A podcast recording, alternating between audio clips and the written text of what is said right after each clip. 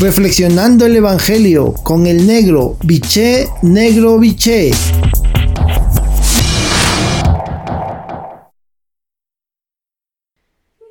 Buen día hermanos y hermanas. Hoy el Evangelio de Juan en su capítulo 8 versículo del 12 al 20, la frase central es la siguiente.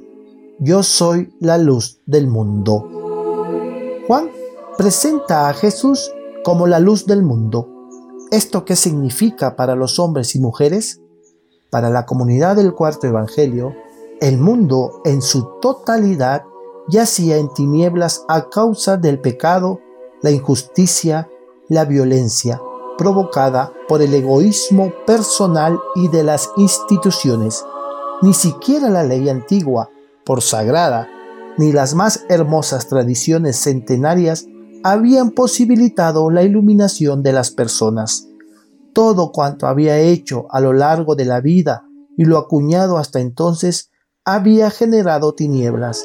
Es entonces cuando la experiencia de vida y de fe que Jesús ofrece relativiza todas las tradiciones y prácticas más antiguas del pueblo.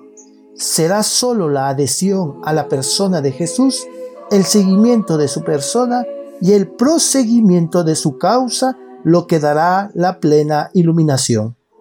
Cada creyente, hombre o mujer, está invitado a aceptar y recibir a Jesús como la luz verdadera, pero el compromiso ha de ser mayor.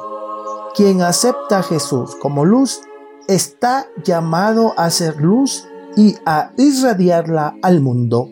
Esta es una tarea que no da espera y es una tarea permanente.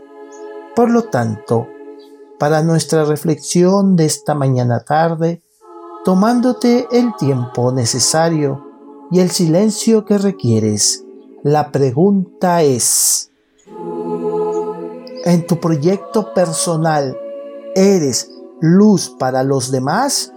O solamente una llamarada de petate que dura lo que es. Hasta entonces, un abrazo, los quiero y rezo por ustedes.